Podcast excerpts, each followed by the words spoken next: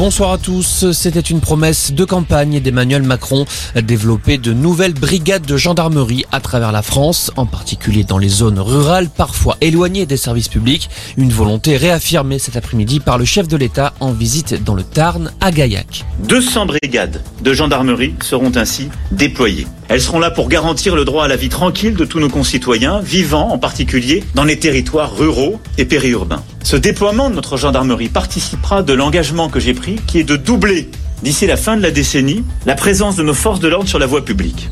Doubler, c'est-à-dire mettre plus de policiers et de gendarmes sur le terrain, au plus près de vous, pour eh lutter contre la délinquance et la prévenir, permettre d'éradiquer ces violences intrafamiliales et les violences faites aux femmes, permettre de lutter encore plus efficacement contre les trafics de stupéfiants qui sont au cœur de ces insécurités.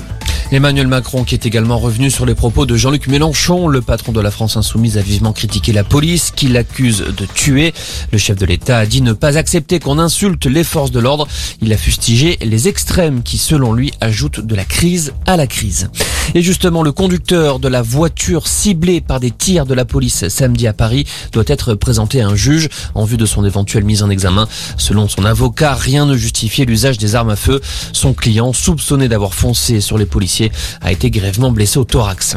Le village de Clessé en Saône-et-Loire sous le choc. Une adolescente âgée de 13 ans a été retrouvée morte poignardée ce matin derrière l'école du village. Son petit ami de 14 ans est entendu en garde à vue. On ne connaît pas encore les circonstances exactes du drame. Et puis le Sénat s'est penché toute la journée sur les incidents au Stade de France en marge de la finale de la Ligue des Champions. Auditionné, le préfet de police de Paris, Didier Lallemand, reconnaît un échec. Le maire de Liverpool, présent le soir du match, a également été interrogé. Selon lui, les services de police se sont effondrés. Voilà pour l'essentiel de l'info. Passez une excellente